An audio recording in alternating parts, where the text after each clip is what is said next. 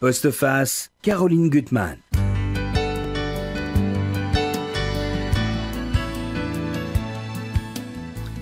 Tu seras un homme, mon fils. Cette phrase, vous l'avez tous entendue un jour ou l'autre. Elle est dite et répétée dans toutes les langues et sur tous les continents, sans savoir probablement sa provenance, mais prononcée avec le sentiment d'énoncer une formule magique. Son auteur est universellement connu, d'une façon parcellaire, et sous la plume de mon invité, il apparaît fascinant sous ses multiples facettes. Pierre Assouline, tu seras un homme, mon fils, Kipling. Kipling, oui. Même Bon. si parfois on a oublié son nom. On a oublié son nom. Un, un- un roman que j'ai adoré, publié chez, chez Gallimard. Bah, j'ai trouvé que c'est un livre formidable où finalement on se rend compte de la puissance du roman euh, par rapport à Kipling. Parce que c'est un monstre, un monstre universellement connu mais mal connu. C'est ce qu'on voit vraiment en vous lisant. Parce qu'il a de multiples facettes. Bah, sa figure politique, ça a été bien sûr le, grand auteur de l'Empire britannique, un, homme politique, un imprécateur, un, ora- un orateur, euh, l'auteur que tout le monde connaît du livre de la jungle, mais on ne connaît rien de sa poésie. Et d'ailleurs, sur le livre de la jungle, vous allez nous révéler que Mowgli, il y a- un passage de Mowgli qui est inspiré de la Bible. Vous avez une érudition incroyable. Euh, c'est l'auteur surtout de If, et ça, on va y revenir, parce que votre narrateur, Louis Lambert, a cette obsession, c'est de transmettre et de traduire If, mais la traduction, ça se fait pas comme ça. Et c'est vraiment un magnifique roman, au fond, sur la transmission, sur l'héritage, l'héritage qu'on choisit, euh, celui qu'on vous impose, avec une très belle langue et avec un personnage qui est vraiment double, parce qu'il a une image lumineuse, mais il a vraiment une face très très sombre. Et malgré tout, c'est celui que votre narrateur, qui vous ressemble, ce Louis Lambert, le euh, choisit. Alors, c'est vrai que j'ai été bluffée au départ euh, quand j'ai vu ce livre, un, un livre sur Kipling, en me disant, mais pourquoi il choisit le roman? Parce qu'on vous connaît bien sûr pour vos romans. hein. Dernièrement, vous êtes revenu, venu pour Retour à Séfarade, enfin tous vos formidables romans, Lutetia, La Cliente, Les Vies de Job, j'en oublie. Vous connaissez aussi beaucoup, bien sûr pour vos biographies, pour Gallimard, sur Hergé, sur Simon, sur euh, les Canneveller, sur euh, Camondo. Et on se dit pourquoi le choix du roman? Alors est-ce que c'est parce que Kipling avait une terrible mé- méfiance euh, vis-à-vis des, des biographes Ou est-ce que parce que vous êtes dit que le roman allait vous donner beaucoup plus d'ampleur Et moi, je pense que vous avez fait le bon choix?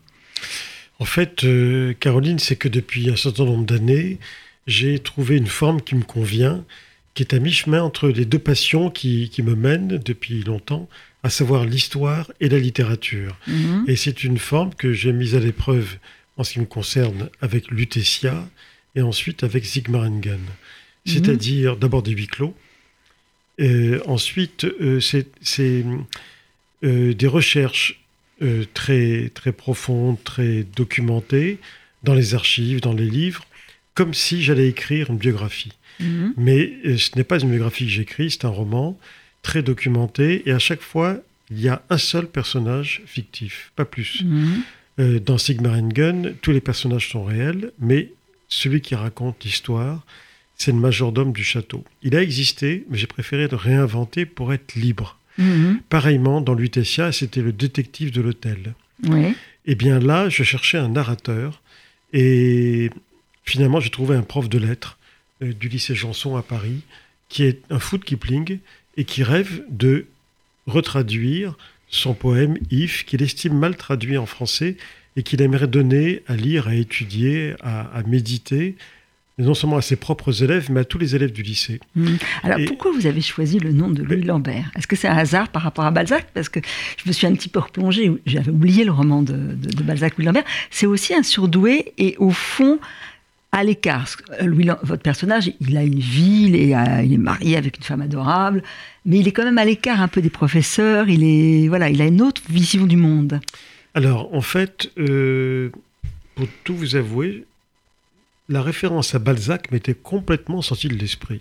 Ouais. J'ai su ça autrefois, mais je n'y pensais pas du tout. Mhm. Et pour tout vous dire, mon personnage, le narrateur, d'abord, je voulais qu'il soit israélite. Ouais. Euh, mais un israélite discret, euh, Oui. euh, engagé dans l'affaire Dreyfus, mais pas trop, Oui. qui soit pas essentialisé comme tel, mais qu'il le soit réellement. Il le soit réellement. Il vit au Marais avec sa femme, Voilà, dans le quartier du vieille, Marais. vieille famille française Oui, et oui. israélite bien enracinée en France. Et donc, je l'ai appelé pendant deux ans, trois ans, pendant que je travaillais, Picard. Mais Picard, P-I-C-A-R-D, Oui. parce que c'est un nom israélite, contrairement à ce que les gens croient. Et puis, au moment de. Quand j'ai rendu mes épreuves, Mhm. mon éditeur, euh, Antoine Gallimard, euh, m'a dit c'est embêtant parce que quand ton livre va sortir, il y aura le film de Polanski, J'accuse, Il avait raison. et dont le Mhm. héros s'appelle Picard. Les gens vont croire il il va y avoir une confusion. Mhm. Et il m'a convaincu, et je me suis dit euh, quel- il, y a- il, faut, il me faut un nom très français, mais qui soit israélite, et j'ai pris Lambert. Mais C'est très bien. Ouais. J'aurais pu prendre Crémieux ou un autre. Non, j'ai voulu Lambert parce que c'est assez neutre, et en Mhm. même temps, euh, on sait que c'est un nom israélite.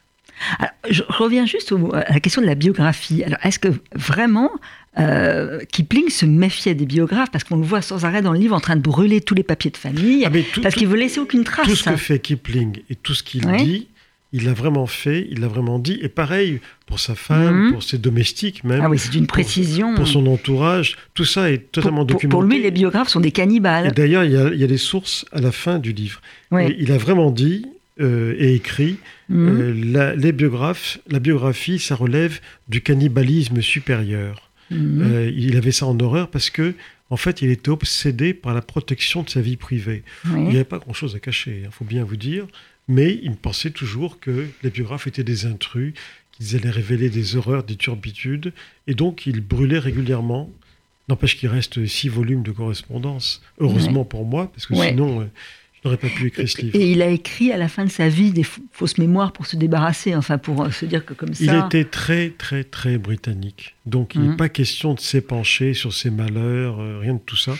Ah, vous, vous- ouais. Et donc, ses mémoires sont très tenues. Vous le dites sans arrêt, la litote et l'understatement, c'est vraiment les Terrible. deux mots-clés chez Ah, lui. c'est hein, c'est l'anglais. C'est l'anglais l'anglais. absolu. C'est l'anglais absolu.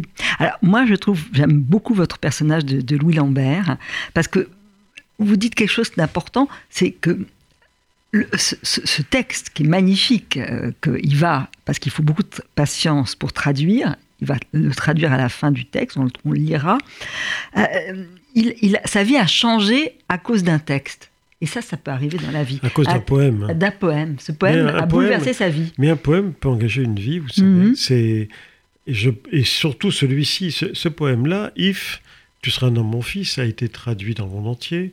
Euh, en France et en Angleterre, il n'y a pas un collégien qui ne l'a pas lu. Mhm. Parfois même, il était donné en punition. Hein, Ouais. Vous, copierez Ouais. 30 fois, tu seras homme, mon fils. Bon, ça, ça laisse de mauvais souvenirs. Mais je, avec le livre, là, je me rends compte depuis Mhm. sa parution, il y, a, il y a une dizaine de jours, que le nombre de gens qui me disent euh, Ah, ce poème, c'est toute ma jeunesse. Mhm. Ça m'a engagé. Me- mon père me l'a fait lire. Ouais. Beaucoup de gens me disent Moi, je l'avais accroché. Il était accroché au-dessus de ma tête dans mon lit. Et alors, ce qui me frappe, c'est le nombre de femmes qui me disent ça. Oui, oui, Comme quoi, c'est vraiment un poème universel, oui. intemporel. C'est pas seulement tu seras un homme, mon fils, c'est aussi une mère qui dit à sa fille tu seras une femme, ma fille. Moi, je vous l'avais dit, mon père, c'était sur son, euh, la porte de son bureau collée. J'ai le souvenir de ça. Et vous, l'amorce avec Kipling, ça a été quoi? La mort, ça a été euh, de trouver une fois dans une librairie en Angleterre, à Londres, dans une librairie d'anciens, un tout petit livre écrit par un couple, les Holt, qui, dont le hobby, c'est de se rendre en France, dans les cimetières britanniques, et d'essayer de. Enfin, celui, le cimetière britannique où il y a la tombe collective Mhm. des amis de John Kipling et de lui-même, Mhm. puisqu'il fait partie de 250 000 soldats britanniques qui, ont disparu, Mhm. tout simplement parce qu'on n'a pas pu retrouver de reste le- le fils, cohérent. on y reviendra, parce que c'est la relation, le fils de, fils. de- le fils de en Kipling. 1916, Ouais. 17. Et euh, ça a été, euh, L'élément qui a déclenché. ça a été un élément, oui, parce que Mhm. j'ai découvert cette histoire à travers Mhm. ce petit livre de ces deux, ce couple qui, en fait, cherche des restes. C'est quand même bizarre, mais un peu morbide, mais c'est comme ça, dans des, dans des anciens champs de bataille et qui reconstitue l'identité des soldats. euh, ce que va faire. Kipling à la fin de sa vie, ce qui est terrible. Ouais. Alors, pour revenir, avant de, de rentrer dans la vie de, de, Kipling, et c'est grâce à Louis Lambert qu'on va y pénétrer, c'est un personnage, moi je trouve très fort, parce que vous le dépeignez comme un, un vrai professeur. Déjà, il a, su, il a rencontré Mallarmé, en 90. Enfin, c'était son prof. C'était son professeur. Parce qu'il était prof hein d'anglais. Prof d'anglais, et il dit que finalement, il dit des choses sur Mallarmé, c'est que vraiment, et ça c'est vrai dans la vie, quand on a la chance d'avoir un professeur qui vous ouvre euh, des, horizons, qui vous, finalement, qui vous permet de, d'avancer, et que, euh, bon, ben, ça a été le cas pour lui, pour, pour, pour Mallarmé. Il lui a fait voir le monde autrement. Oui, mais parce que pour moi, enfin, j'ai gardé un souvenir ému de mon professeur de philosophie euh, au lycée, quand j'avais 18 mhm. ans, en terminale, qui s'appelait euh, Patrice Laureau, mhm. et qui, qui m'a ébloui par son intelligence, sa vivacité, et qui m'a fait, avec quelques autres, découvrir la, et qui m'a révélé la philosophie. Et j'ai adoré ça, et je le lui dois. Vraiment, mhm. la passion d'un lycéen pour une matière, ça, ah d'une discipline, ça dépend vraiment du professeur. Alors là, euh, vous faites dire à Louis Lambert, je ne lui dois pas seulement, parlant de Mallarmé, ma connaissance intime, charnelle de cette langue, qui me permet de lire les œuvres des plus grands dans leurs propres mots. Mon choix de vie n'est pas étranger à son rayonnement, ce charisme si particulier qui rejaillissait sur nous, cette modestie, cette humilité, même par laquelle il ne nous prenait jamais de haut, à partir de son immense savoir et de nos pauvres lacunes, un modèle que ce professeur poète, si décalé par rapport au reste du corps enseignant. Et c'est ce que va devenir Louis Lambert. Parce que son talent, finalement, dans la salle de classe, alors il a des amis ennemis chez les professeurs, et ça vous le montrez très bien, c'est de, les faire sortir de, la routine, c'est-à-dire qu'il les bouscule. Euh, par exemple, il va leur faire travailler sur euh, Chateaubriand, mais il va leur faire étudier la vie de Rancé. Et bon, et il va réussir parce qu'il est passionné. Ce n'est pas évident, hein, parce que quand on dit Chateaubriand, on dit mémoire d'outre-tombe, et lui, c'est toujours de, de biais. Mais comme vous pouvez l'imaginer, Caroline, j'ai mis beaucoup de moi bah oui, dans, ce personnage de Will Lambert. La vie de Rancé, c'était un livre de chevet. Je trouve que c'est un livre admirable, mhm. admirable, qu'on connaît peu, auquel on rend peu hommage, parce que les mémoires d'outre-tombe ont éclipsé tout le reste. Mhm. C'est dommage. C'est, enfin, c'était un devoir de pénitence hein, qu'il avait écrit. Euh, mais voilà. Je, vous en parlez superbement. Je voulais, hein. je voulais absolument euh, euh, l'immiscer dans cette histoire. Et cet homme, ce Louis Lambert, il a un défi, euh, un défi. Il sait qu'il faudra beaucoup de temps. C'est de traduire if autrement, parce qu'il y a la traduction de Monroy et d'autres traductions qui ne lui plaisent pas, parce que c'est transformé en quatrain, les, les, verbes, euh, les verbes ne sont plus irréguliers. Enfin, ça a été complètement faussé. Et puis il y, a des erreurs dans ces traductions, il y a des contre-vérités. Mhm. Et puis il y a même donc ce quatrain qui n'a absolument rien à voir avec Kipling. Donc c'est très mensonger. C'est attribué mhm. à Kipling, mais c'est si peu lui que voilà, je, Lambert, ça, l'insupporte. Alors, sa grande question, c'est est-ce que, le, est-ce que le poète, est-ce que Kipling lui donnerait euh, l'autorisation? Alors, il le dit, lui, il entend autrement ce, poème. Il dit qu'il y a un flot d'énergie qui irriguait ses, euh, ses poèmes et que c'était pas une question de mots, euh, mais d'oreilles fines, la seule apte à me faire entendre la musique latente de Kipling. Puis il va très loin dans d'autres parties du, livre en disant que finalement la folie de Kipling, elle est dans If, alors que ça a l'air d'être totalement contrôlé, le contrôle de soi. c'est un poème de sagesse. C'est un poème de sagesse, mais, en même temps de. Mais, sa folie est partout. Sa folie, elle est partout. C'est ce qu'il va découvrir. Kipling, c'est un histrion, hein, c'est un mmh. hystérique. Mmh. Il a une part de folie, mais quel écrivain extraordinaire. C'est d'abord, bon, c'est vrai qu'il est connu en France avant tout, à part If, pour euh, le livre de la jungle, pour Kim, les capitaines courageux, donc des récits, des romans qui ont enchanté la jeunesse. Mhm. Euh, mais sinon, euh, je veux dire, ce qui est peu connu en France, c'est que c'est un grand, grand poète mhm. et un grand novelliste. Ça faudrait vraiment traduire ses poèmes. Et, ses nouvelles, parce que, mais on n'est pas un pays où on aime beaucoup les nouvelles, contrairement à l'Angleterre et l'Amérique. Et il a une langue remarquable, euh, qui est d'une grande richesse, d'une, même d'une grande complexité. Hein. Mm.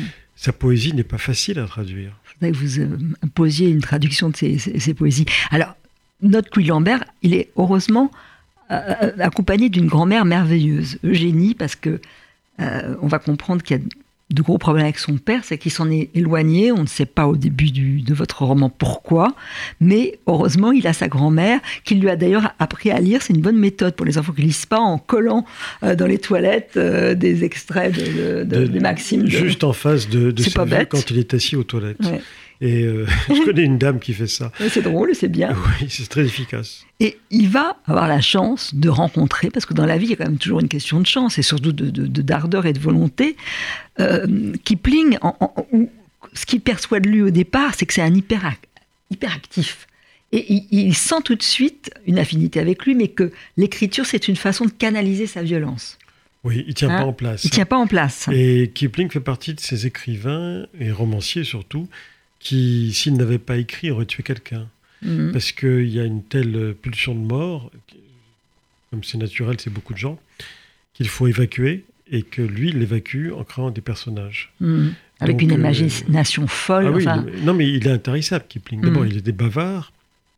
Ses lettres sont très longues, mais quand il, il est lancé, rien ne l'arrête. Il, il, a, il a jamais de blanc, il n'y a pas de trou chez lui. Il se met à sa table, il sort une histoire.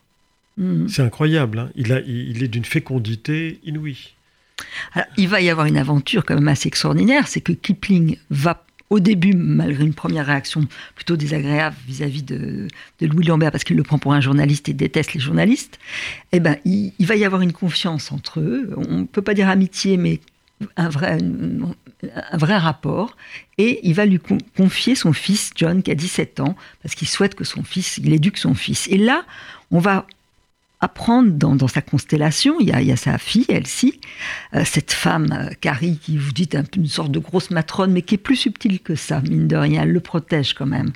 Et euh, Louis va, va apprendre euh, au, au cours du récit qu'il y a eu un deuil, puisque l'obsession quand même de Kipling, c'est l'enfance, hein, on, va- on va y revenir.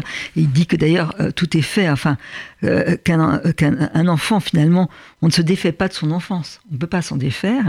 Et euh, il a eu une fille, euh, Joséphine, qui est morte à 6 ans, et d'une certaine façon, d'une pneumonie, il est un peu responsable parce qu'il lui a fait faire un voyage qu'il n'aurait peut-être pas dû lui faire faire. Donc il y a Oui, ça dans sa la vie. question, hein. la, la question de la responsabilité des parents, Mhm, et en l'occurrence du père, elle est centrale dans ce livre. mhm, La, la question qui se pose en permanence, c'est euh, jusqu'où un père, ou une mère d'ailleurs, mhm. est responsable du destin de son fils ou de sa fille. C'est pas parce qu'un enfant devient adulte qu'il cesse d'être l'enfant de ses parents. Et très souvent, alors c'est pas général, puisque vous avez des, des relations parents-enfants où il n'y a aucune entente, aucune euh, complicité, aucune connexion. Et- mais là, euh, c'est pas le- c'est pas le cas. Alors il y a aussi une blessure intime euh, qu'on apprend, qu'on découvre. C'est-à-dire que Kipling a eu une enfance bénie des dieux euh, en Inde avec ses parents et que par quel caprice dans la, dans la tête de ses parents ou de sa mère, euh, on l'a confié à, à une famille anglaise à Brighton où il est resté euh, euh, six ans et où il a été extrêmement malheureux. Oui, il était à, en fait, il était à Plymouth. Ah, Euh, pardon. c'est, six ans, c'est beaucoup. hein. Quand beaucoup. on est jeune, en fait, les, coloniaux- abandonné. les coloniaux avaient l'habitude de confier leur enfant à partir du collège à une famille euh, en Mhm. métropole, quoi, en, Oui. en Grande-Bretagne, euh, pour faire leur éducation, leur instruction. Ça se faisait. Mais lui, avec sa sœur, on l'a amené, alors qu'il vivait dans un pays de rêve. De rêve. Mhm. là. Vous imaginez les Mhm. Indes, quand on est anglais, bien sûr. Oui. Euh, C'était euh, le pays de cocagne. Et soudainement, il se retrouve sous la pluie, dans une petit- petite ville euh, anglaise, dans une famille où le père est un vieux capitaine à la retraite, une sorte de capitaine à chab sans la Mhm. baleine, et la mère est une mégère, et son fils est un pervers. Et en fait, pendant plusieurs années, euh, Kipling va souffrir les, les mille martyrs euh, dans Mhm. cette famille. Parce que là, il est, voilà, il est torturé physiquement et mentalement. C'est terrible. Et ouais. donc, le, le côté, la bonne le côté de la chose, c'est qu'il a appris à faire résilience Mhm, sans même savoir que le mot existait. mhm. Et c'est-à-dire que, comme tous les soirs à table, la mère euh, demandait, euh, enfin la femme chez qui il habitait, de poser des questions sur son emploi du temps. Et il se rendait compte quand euh, il, il répondait sincèrement, si ça ne plaisait pas à son fils ou à elle, il prenait des coups. Il était battu. Et donc, il a appris à raconter ce que les gens voulaient entendre Mhm. pour ne pas être battu. Il a deviné. Et donc, il a appris à mentir. Et il a Mhm. toujours dit Je suis devenu romancier dans la maison de la désolation. Alors ça, c'est le titre d'un de ses livres, c'est ça c'est maison un titre d'un livre. Ça, ça, je l'ai pas lu, ça doit être très beau. C'est un recueil. Oui. Et il dit voilà, c'est là que j'ai que je suis devenu romancier parce que c'est là que j'ai appris à mentir, à raconter des à histoires. raconter des histoires. Alors, ses relations avec John, qu'on voit d'ailleurs sur la couverture de votre livre, c'est de la seule photo, pho- C'est la seule, photo du père et du fils. du père et du fils, et, et- et qui est un personnage terriblement touchant. C'est-à-dire que d'ailleurs, euh, Louis va tout de suite le prendre en, affection. Il a, il a 17 ans. Euh, c'est un garçon profondément gentil. Euh, il n'est pas fait simplement pour les études, mais son père ne supporte pas ses choix. C'est que vous racontez que bah, il faisait du grec, il, veut abandonner le grec pour l'allemand. Déjà, ça c'est un crime parce qu'on va découvrir que Kipling déteste les Allemands. une, voilà. Et, et, et, et, et- et puis bon, c'est pas un bon élève. Et, ça, c'est quelque chose d'insupportable pour Kipling. Il veut modeler son fils quand Parce même. a, Hein il, il a de grandes espérances, Mhm. pour reprendre un titre de Charles Dickens, il a de grandes espérances pour son fils, mais il investit beaucoup, il se projette Mhm. à travers lui, mais le fait est que son fils n'est pas doué. Il n'est pas doué pour les études, c'est un garçon adorable, un peu nonchalant, mais qui paye pas de mine, et qui s'intéresse avant tout au cricket, au football, et au rugby, et au, au- enfin au sport, et à la moto. Mais euh, de toute évidence, il n'a pas le niveau pour être reçu à Sandhurst, qui est le Saint-Cyr euh, anglais. Mhm. Et, et pire encore, si je puis Il- dire, il- il a donc il est réformé. Il est parce qu'il a une Il terrible myopie. Il, il est réformé à cause de sa myopie héritée de son père. Ouais.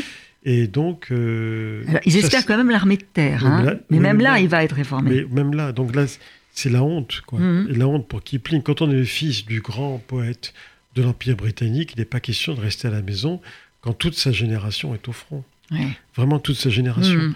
Donc, euh, il va le pistonner Mhm. pour être euh, emmené dans un régiment irlandais. Et il va passer plusieurs mois comme, à faire l'instruction comme sous-officier. Et quand il partira, dès la première rafale, il sera emporté, Mhm. mais porté disparu. Porté disparu. Et- et- on et sait donc- pas quel est son, où est son, où est son, Et là, c'est une vraie fracture pour, dans la vie de, de- de ses parents et de son père. Parce que là encore, il est quand même coupable. C'est lui qui l'a poussé responsable à et tout prix. coupable. Re- responsable et coupable, qui- Oui. et, voilà, euh, à faire la guerre alors qu'il voit rien, que euh, si ses lunettes sont, voilà, et c'était une obsession pour lui. Euh, C'est terrible. C'est une obsession pour le père et pour le fils. Ouais. Parce que le fils ne voulait pas décevoir le père quand même. mais le fils, il est très attachant parce qu'en même temps, il veut se détacher de son père. C'est terrible de porter le nom de Kipling. C'est terrible. Il faut penser que n'importe qui quand qui vous, quand vous racontez d'ailleurs les, les funérailles de, de Kipling, où il y a toute l'Angleterre et le Ah monde oui, entier qui vient monde ouais, c'est- incroyable ça de penser ça. C'était un- Bien sûr. Et, et- et- et ce, et ce- ce jeune garçon, il, il- bon, il accepte, il, il endosse les désirs de son père. euh, et en même temps, euh, c'est là où le regard de Louis est intéressant parce qu'il il- il les observe tous les deux dans leur amour et dans la. Il de- les de la- observe et en même temps, euh, quand le fils va mourir à la Mhm. guerre, ben, il, il sent bien que pour le père, il est, lui, Louis Lambert, un peu un fils de, par procuration, Ouais. euh, en quelque sorte, même si les deux ne sont pas dupes Mhm. de, de ce genre de jeu. vous racontez cette, euh, cette, cette nuit de sa mort, parce que c'est vrai que je, je le redis, je trouve que la langue est très belle dans, dans votre livre. Vous avez des formules qui font, qui font mouche, dont on se souvient.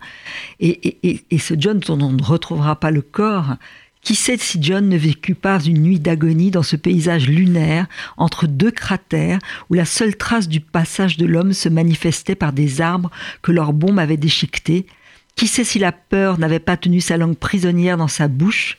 Qui sait s'il n'avait pas été la proie de tout un ciel d'oiseaux de Tirésias Qui sait si ses membres n'avaient pas été livrés aux chiens sauvages, dont on dit qu'ils sont la nuit tombée les vrais maîtres du champ de bataille des hommes? Qui sait? C'est terrible. Et pour Oui, parce que dès qu'on va là-bas, on se rend compte que à quel point ça a pu être une horreur. hein, Mhm, de... Les gens n'imaginent pas. mhm. On se réfère toujours à la Deuxième Guerre mondiale, mais la Deuxième Guerre, elle a duré de trois semaines. Ouais. Et après, c'est l'occupation. Ça a été un charnier qui est- terrible. Qui, est terrible. Alors que la Première Guerre, ça a été plus d'un million de morts. Enfin, c'est Ouais, pendant quatre ans aussi. pendant quatre ans. Mais c'est- c'est une horreur absolue, absolue. Alors là, bon, euh, il devient orphelin de fils. Kipling, vraiment orphelin de fils. Et là, vous racontez très très bien l'atmosphère de la de l'après-guerre, enfin la- les publications, les d'Angelès et, et autres. Et lui qui est égaré là-dedans, c'est-à-dire que euh, il faut qu'il trouve une trace à tout prix. Euh, donc il va aller euh, arpenter tous les cimetières partout pour essayer de retrouver un, un indice. Et- Oui, oui, ça paraît bizarre, hein, ça paraît absurde, parce que les corps ont été pulvérisés, enfin, Mhm. tout- même les plaques d'identification ont fondu dans Mhm. la chaleur. Oui, parce qu'il lui avait, il avait fait, il, avait une plaque qui était Française, française, qui était parce qu'ils plus trouvaient que les solide, hein. Anglais n'étaient pas assez solides. Et ça servait à rien. Non, parce qu'il faut imaginer, enfin, le déluge de- d'acier, Mhm. de boue, de sang, enfin, les combats ont été d'une violence extrême, extrême, extrême. Et, et- et finalement, c'est vrai qu'il avait d'autres œuvres certainement à écrire. Il va expier en acceptant de faire deux volumes sur toute l'histoire des Irish Guards. c'est sa vie de rancée à lui, pour se faire pardonner. C'est terrible. c'est un châtiment que lui impose son, enfin, qui s'imposait lui-même. Euh, Mhm. Comme c'est le même profil que la vie de Rancé. Il va écrire euh, oh, ses mémoires, si on veut, Ouais, mais à sa façon. à sa façon. Et voilà, c'est- c'est-à-dire, c'est même pas ses mémoires. Quand on le lit, ça n'a aucun intérêt. C'est l'histoire du régiment irlandais dans Mhm. lequel son fils était incorporé. Genre, un genre de truc. euh, Bon, aujourd'hui c'est lisible, mais même en en son temps, je ne vois pas qui pouvait lire un truc pareil. Euh, deux volumes de, Ouais. de 800 pages. Tout pas- ça pour s'absorber dans la douleur et pour Ouais. payer sa dette. payer sa dette. Et, et pendant ce temps-là, il n'a il a pas écrit de grande œuvre à ce moment-là? Non, non, en plus il était, depuis la disparition de son fils, rongé par un ulcère duodénal Mhm. euh, qui l'a angoissé et qui l'a qui l'a, euh, accablé jusqu'à sa mort. Ouais. Alors, Donc, euh, on, on voit toujours cheminer avec lui euh, Louis Lambert, qui n'ose pas toujours aller le voir parce qu'il veut pas gêner, mais il sait que il a quand même une vie mondaine. Il continue à avoir une vie mondaine. Euh, lui, il porte en lui la traduction de If, mais il l'a dit, pour traduire, c'est de la patience, c'est le temps, c'est jouer avec le temps. Et il, il attend le, le mot que lui donnera, Kipling, lui donnera Kipling pour y aller. Kipling attend la traduction. Il y a un moment il faudra qu'il y aille. oui, il a attendu jusqu'à la fin de sa la vie. fin de sa Il l'a pas lu, mais c'est pas grave, il lui a fait confiance. Parce Il lui a fait y a eu un moment à la fin où j'ai euh, inventé en quelque sorte une, un, un ca- un café que boivent les deux hommes au, bi- au bistrot, Ouais, café de la bon, paix, ouais. près de la Madeleine. Mais, mais avant, avant qu'on rentre dans ce poème qui est magnifique et que votre alter ego, Louis Lambert, a traduit, euh, euh, je voudrais qu'on parle de la face noire de, de- de Kipling, ce qui n'empêche malgré tout pas euh, Louis Lambert de se rapprocher de lui, parce que c'est quand même, il choisit ce père-là par rapport à l'autre père. On saura à la fin du livre pourquoi il s'est jamais brouillé avec Il son il père. Il est, il est brouillé à mort avec son père. brouillé avec son père et ça sera jamais, c'est irrécupérable. Mais il est totalement conscient parce qu'il y avait plusieurs personnes qui l'avaient mis en garde euh, euh, contre Kipling en disant attends c'est une espèce de, de violence qu'il a en, en lui et il a surtout il est très antisémite c'est pas l'antisémite de, de, de Monsieur il, est, Madame il est antisémite. Bon, c'est le cas d'une grande partie Ouais. de la société anglaise, ça n'excuse rien, bien sûr. Mais je pense que la majorité de la société anglaise de l'époque, en tout cas la bonne société, comme ils disent, était raisonnablement antisémite. Que je veux dire par là, c'est que d'abord, l'antisémitisme de Kipling ne transparaît pas dans ses œuvres. Il y a un poème Mhm. antisémite, et je sais qu'il est souvent euh, publié et sorti pour montrer son antisémitisme, mais sinon, dans son œuvre, ça n'apparaît pas. c'est plutôt l'ou- l'ouverture vers l'autre Premièrement, enfin, oui. Alors que deuxièmement, c'est dans sa correspondance. euh, qui, mais qu'est-ce qu'il dit? De temps en temps, il fait des réflexions antisémites, des réflexions. mhm. Alors que il est d'un racisme quasi biologique Mhm. Et pathologique envers les Allemands. Mhm. Il, dit, il dit régulièrement, mais il le dit haut et fort, il le dit dans les tribunes des meetings où on l'invite, il le dit dans sa colonne du Times chaque Mhm. semaine, l'Allemagne, les Allemands sont une race à éradiquer de l'Europe. Mhm. C'est, aujourd'hui, ça, ça passerait jamais. C'est, vraiment du racisme biologique. et, en même temps il sent il est ben, prophétique parce qu'il sait alors, que il, il euh, était, il était déjà euh, anti-allemand euh, au début du siècle. Alors, Bon. il, Parce- beaucoup Heinrich Heine faut Oui, le dire il, hein. il disait je suis anti-allemand parce que euh, on a vu en 1870 ces Prussiens, je les connais, il ne reste que d'une chose, c'est de nous asservir. Et il était très francophile. hein, Mhm. Et puis après, en 14-18, il était anti-allemand. Il est évident qu'après avoir perdu son fils par la faute des Allemands, son sentiment anti-allemand, son Mm. racisme anti-allemand Ouais. s'est réactivé. Mais là, le bon côté de la chose, quand même, c'est qu'on est fin des années 20, début des années 30. Ouais. Hitler va accéder au pouvoir et Kipling est un des seuls Ouais. dans toute l'Angleterre, parmi les intellectuels connus, à oser prendre la parole en public pour dire euh, méfiez-vous, Hitler, c'est quelqu'un qui va nous réduire en esclavage, c'est quelqu'un qui rêve de notre mort, de notre affaiblissement. Euh, voilà. Et des comme lui, comme Kipling, Mhm. moi j'en connais pas beaucoup qui a eu ce courage. Il a Mhm. sans arrêt enfoncé le clou jusqu'à sa mort en 36. En France, on avait André Suarez, qui n'est pas connu malheureusement aujourd'hui. Et en Allemagne, enfin, en Europe, il y avait au même moment Klaus Mann, le fils de Thomas Mann. Mhm. Et lui aussi faisait partie de ce trio, mais qui était très peu nombreux, qui ne cessait de dénoncer le danger allemand au moment où, en Angleterre, on réarme très faiblement, mais surtout on joue la politique de l'apaisement. Ouais, de En l'apaisement. disant ça va s'arranger. Ça va s'arranger, Il faut, pas- euh. faut être pacifiste. Ouais. Il ne faut pas leur faire un procès d'intention. C'est ce qu'on entendait. Euh, Ce que vous montrez, c'est qu'il y a aussi une attirance euh, vers l'islam.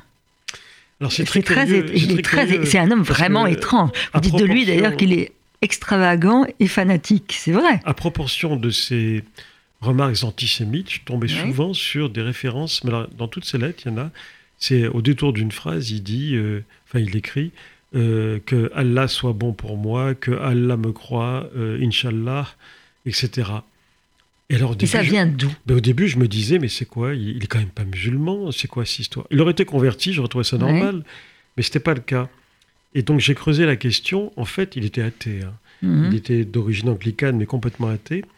Mais il avait une, un attachement sentimental Mhm. aux musulmans parce qu'il disait quand j'étais petit, j'ai été élevé quand je suis rentré avant de partir à Plymouth par une nounou indienne musulmane qui m'a présenté à sa famille, etc.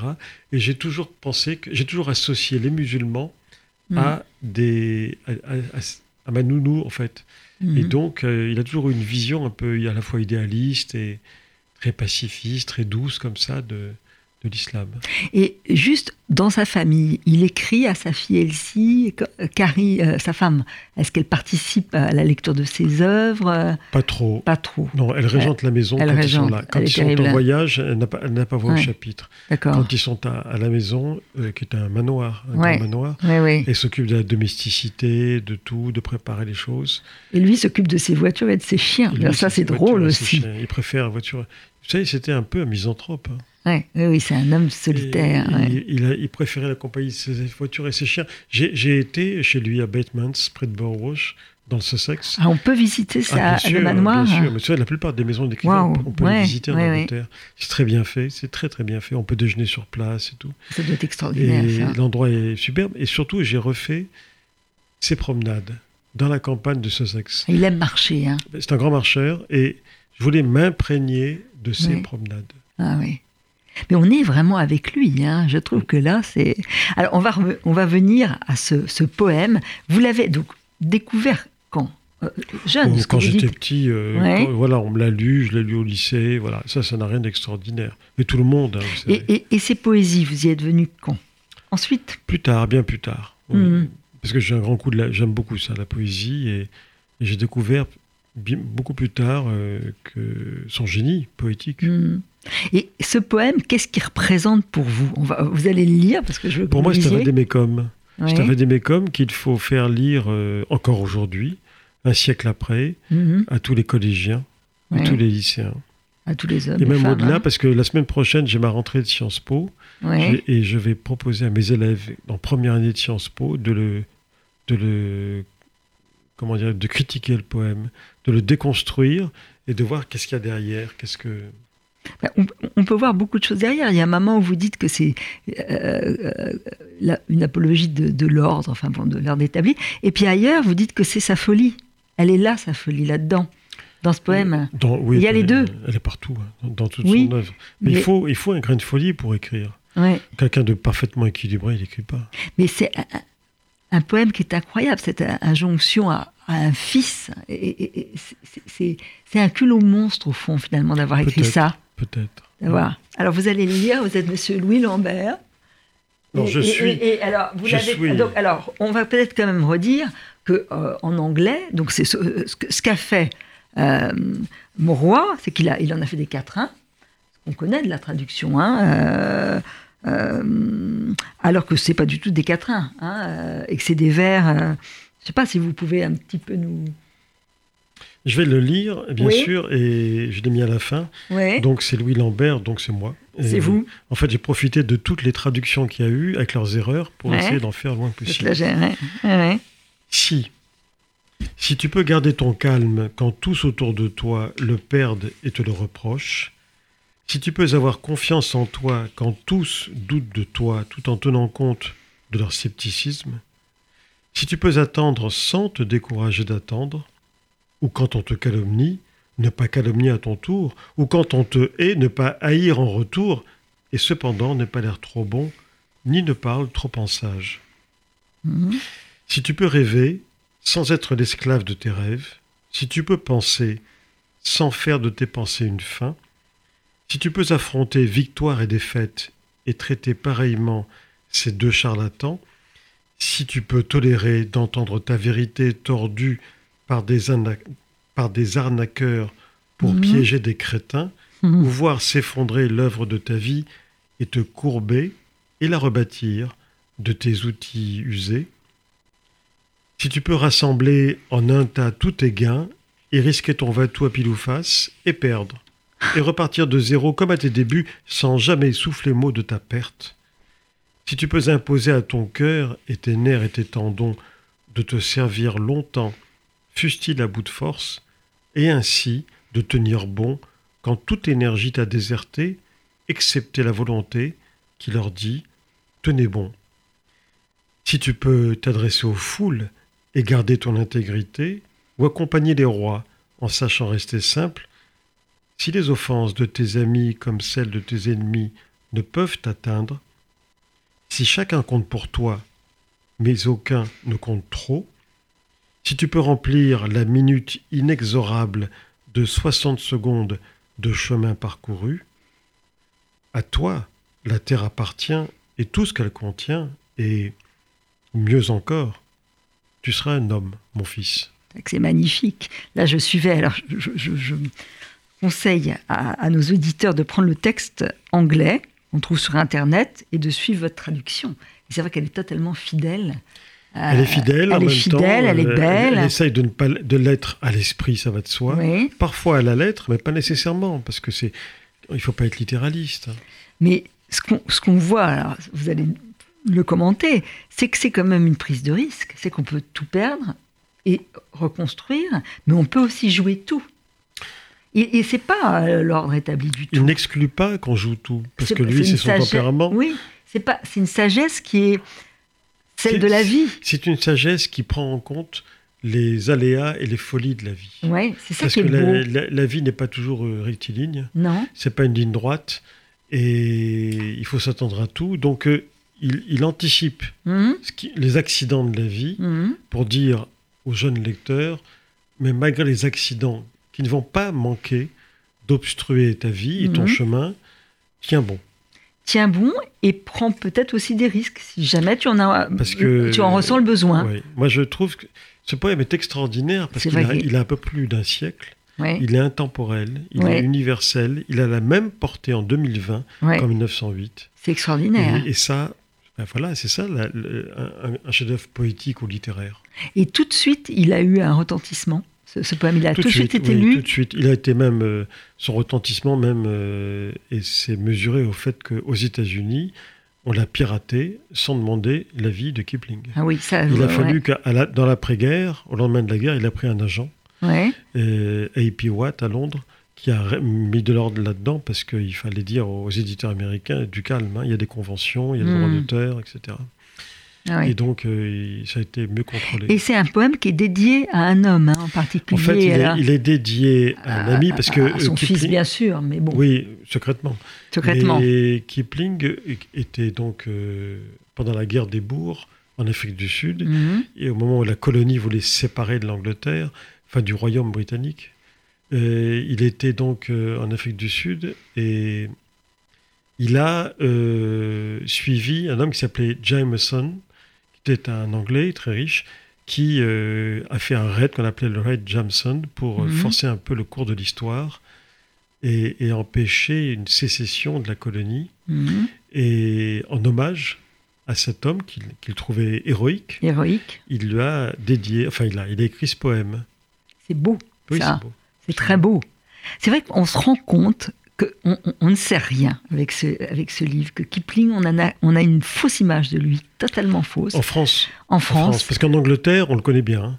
En Ouais. Angleterre, on sait, on sait à quoi s'attendre avec lui. Il n'est pas très critiqué. Il était quand même patriote, ultra-conservateur, antisémite, colonialiste, impérialiste, euh, misogyne, mais en même temps prophétique sur l'Allemagne, il a, il a tout ça, oui, Oui, quand En même. même temps, euh, il était ultra indépendant. Il était ré- récupéré par personne, même pas par le Parti conservateur. il refusait échappe les- à tout. Il refusait les honneurs, mais il a accepté euh, d'être honoris causa de la Sorbonne parce que ça le flattait beaucoup. Ah oui. Lui qui était Ah, quand il vient savoir raconter, il, il voit Anatole France, il est, Ah c'est oui, extraordinaire cette, euh, cette venue. Mais dans le même temps, il Mhm. refuse d'être euh, euh, d'être OBE en Angleterre, Officer of the British Empire.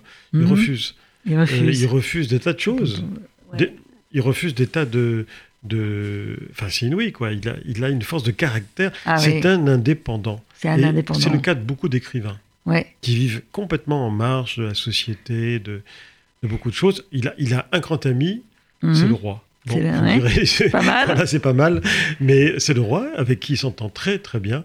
Le roi qui a lui aussi perdu un fils pendant la guerre, comme Kipling.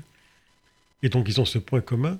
Et non seulement ils sont amis, non seulement ils sont frappés par le deuil de la même façon, mais ils meurent les deux à quelques heures d'intervalle. C'est beau, Vous vous rendez compte? Ah oui, c'est Ils ont beau. été enterrés, je crois, le même jour, ou presque. Oui, c'est vrai. Oui, le même jour. C'est assez extraordinaire.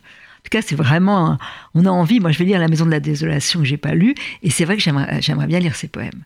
Euh, il faudrait trouver un éditeur qui. euh, c'est dans la Pléiade. C'est la Pléiade, mais sinon, ça serait bien Ouais. qu'un éditeur s'en empare. Ah ouais, Ça, ouais, ouais. Mais je vais souffler l'idée. Ah, faut souffler l'idée. en tout cas, faut lire votre livre parce que je le trouve magnifique. Euh, Et, et là, vraiment, on voit que le roman peut, peut presque décupler le, le pouvoir d'une biographie. C'est ça qui est étonnant. Oui. Ça se marie vraiment avec Kipling, je pense. Peut-être parce fait. que, voilà, peut-être parce qu'il est tellement à la fois obscur et lumineux. Et, et- et que hum, le récit, le, voilà, le, le montre sous tous ses aspects. En tout cas, Pierre Assouline, merci. C'est un très beau texte. Merci tu seras un homme, mon fils, euh, publié chez Gallimard. Merci. À bientôt. À bientôt.